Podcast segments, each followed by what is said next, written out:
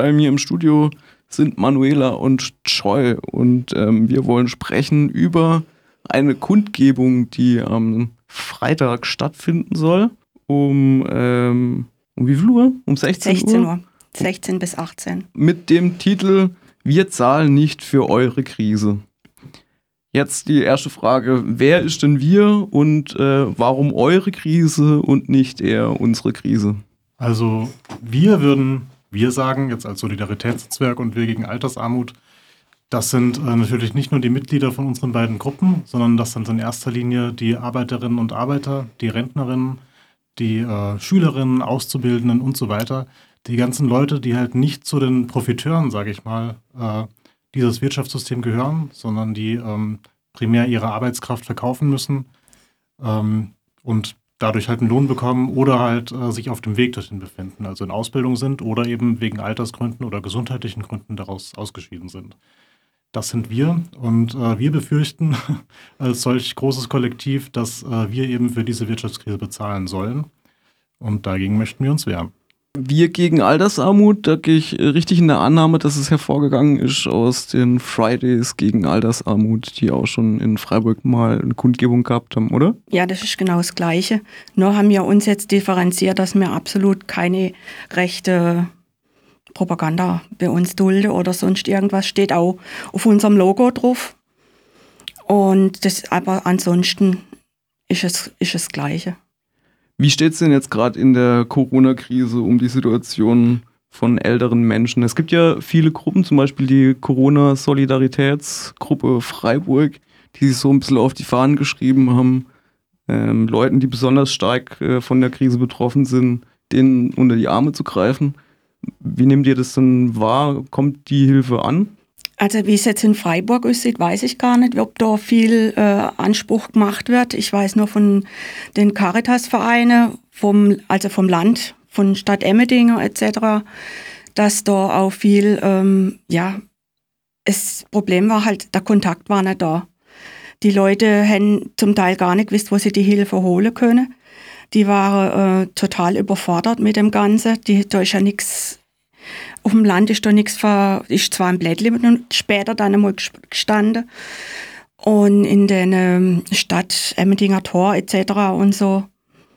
Und aber ähm, vorher war da total, da haben die Leute Angst gehabt, die haben gedacht, sie kriegen nichts mehr zu essen. Ich war ja auch mit der Nachbarschaftshilfe tätig und wurde dann äh, auch zurück Piffe im Prinzip, wo es dann ganz extrem war, wo auch die Kontaktsperre komplett war, durfte mir auch nicht einkaufen gehen und, und solche Sachen machen oder äh, zu Hause betreue, Wohnung sauber halten, Toilette und Bad, was eigentlich am wichtigsten ist, äh, sauber zu halten oder so, das musste die alten Leute entweder liegen lassen oder selber machen. Und meistens sind wir ja dazu da, dass, weil sie es nicht können.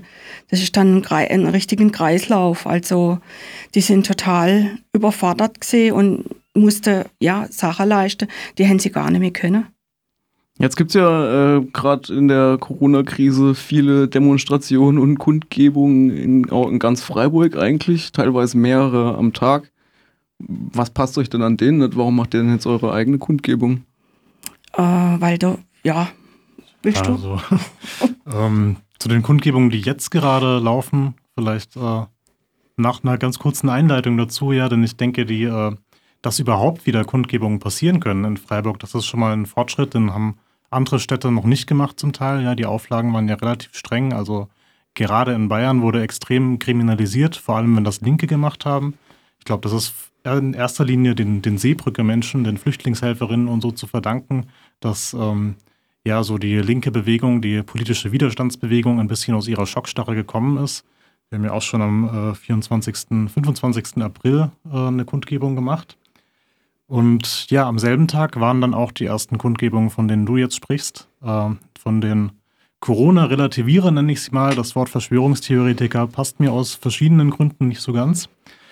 Ähm, Verschwörungsideologen oder Verschwörungsgläubige bietet sich ja vielleicht auch öfter mal oder wird auch öfter ja. mal benutzt. Ja, das, das finde ich schon mal besser. Es äh, sagt auf jeden Fall, der wissenschaftliche Wert äh, ist nicht so da, wie man ihn halt von Theorien erwarten würde. Ähm, trotzdem finde ich es halt auch ähm, kritisch, wenn man äh, quasi ein Bashing gegen Leute betreibt, die halt an Verschwörungen ähm, sich aufhängen und gegen Verschwörungen sind, denn es gibt tatsächlich welche, die existieren, ja. Und das ist ja auch nicht so, als äh, wäre die WHO jetzt irgendwie ein äh, neutraler Raum oder irgendwie ein äh, etwas Gutes für uns Arbeiterinnen oder sowas. Ähm, trotzdem ist halt klar zu sehen, bei den Kundgebungen, die jetzt laufen, äh, die halt von Widerstand 2020 oder demokratischem Widerstand, Freunde der Freiheit oder wie sie alle heißen, äh, initiiert werden, die würde ich sagen, widersprechen halt eigentlich unseren Interessen von eben diesem äh, Kollektiv der Arbeiterinnenklasse, das äh, ich vorhin äh, als wir genannt habe. Insofern, dass sie halt einfach behaupten, dieses Virus äh, wäre nicht so gefährlich, wie es ist, oder würde halt gar nicht existieren, oder wäre halt irgendwie eine Verschwörung von äh, bösen Mächten oder so in ihr Spiel treiben. Da würde ich sagen, äh, liegt mir halt definitiv falsch. Also ich denke, ich brauche jetzt hier keine Beweise aufzählen, das wissen die Hörerinnen dann schon selbst. Ähm, ja, also wir als Solidaritätsnetzwerk haben halt während der äh, Pandemie oder als sie halt stärker war, unseren Fokus auf politische Arbeit gesetzt, haben Forderungen verteilt. Da stand als erstes drin, wir wollen die sofortige Schließung aller nicht notwendigen Betriebe. Warum? Das sind die Infektionsherde und es ist genug Geld vorhanden, äh, allen Arbeiterinnen von dort ihre Löhne vorzuzahlen, einen vollen Lohnausgleich zu machen und halt bezahlten Urlaub zu geben. So. Ähm, die Leute, die jetzt halt äh, dort sind und demonstrieren, die wollen eine Aufhebung der Maßnahmen ähm, ob das in ihrem Interesse liegt, das ist eine ganz andere Frage. Ich würde sagen, das liegt vor allem im Interesse von bestimmten Teilen äh, der Herrschenden, der Kapitalistenklasse. Ähm, zum Teil halt äh, kleinen Selbstständigen, die haben sicher auch ein Interesse daran, dass sie ihre Cafés wieder ohne äh, weitere Restriktionen betreiben können und so weiter. Aber halt auch ähm, im Interesse von großen Monopolen. Ja, du hast äh, selbst vor einigen Wochen, glaube ich, Andreas Kemper äh, interviewt, der ja ähm, Spannendes rausgefunden hat über zum Beispiel das Mies-Institut, das ähm, ja verknüpft ist mit äh, dem Monopol, das äh, Fink, der AfD-Sponsor, betreibt, ja. Äh, die Gussa Goldhandel und so weiter. Ähm, da fließen also die Gelder her für Institute, die halt ähm, genau dafür da sind, solche, ähm, ja, solches Geschwurbel, nenne ich es jetzt mal, oder solche Corona-Relativierungen zu propagieren. Ähm, also das Interesse daran, Corona irgendwie als nicht so gefährlich darzustellen, wie es ist, das liegt hier in unserem Interesse. Das ist vor allem im Interesse der Reichen, würde ich sagen. Und das sind halt auch die Leute, die äh, uns jetzt für ihre Wirtschaftskrise bezahlen lassen möchten. Ja, aber auf der anderen Seite kann man jetzt auch nicht leugnen, dass die, also dass vor allem ältere Menschen ja auch ganz stark von diesen ähm, Kontaktbeschränkungen betroffen sind.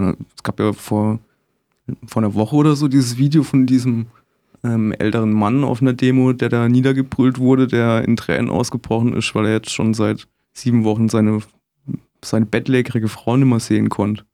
Also kann man, lässt sich ja jetzt da nicht absprechen. Oder wie seht ihr das?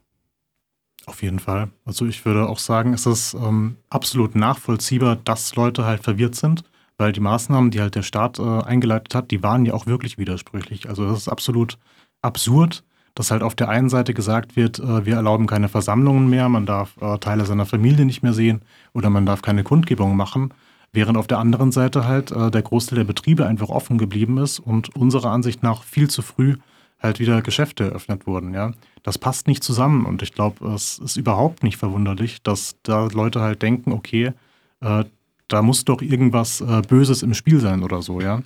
Ähm, wenn man das Ganze dann halt, äh, ja, mit einer idealistischen Denkweise irgendwie angeht und halt äh, viel in Foren unterwegs ist, wo komische Sachen verbreitet werden, dann landet er dann halt eventuell bei diesen äh, Corona-Relativierungsdemos, wo es dann halt heißt, ja, das ist irgendwie eine, eine jüdische Verschwörung oder sowas. Ja, also da ist ganz viel Antisemitismus unterwegs, nach dem, was ich gehört habe. Ähm, ja, oder denkt sich halt irgendwelche anderen Geschichten aus, die zum Teil genauso absurd sind.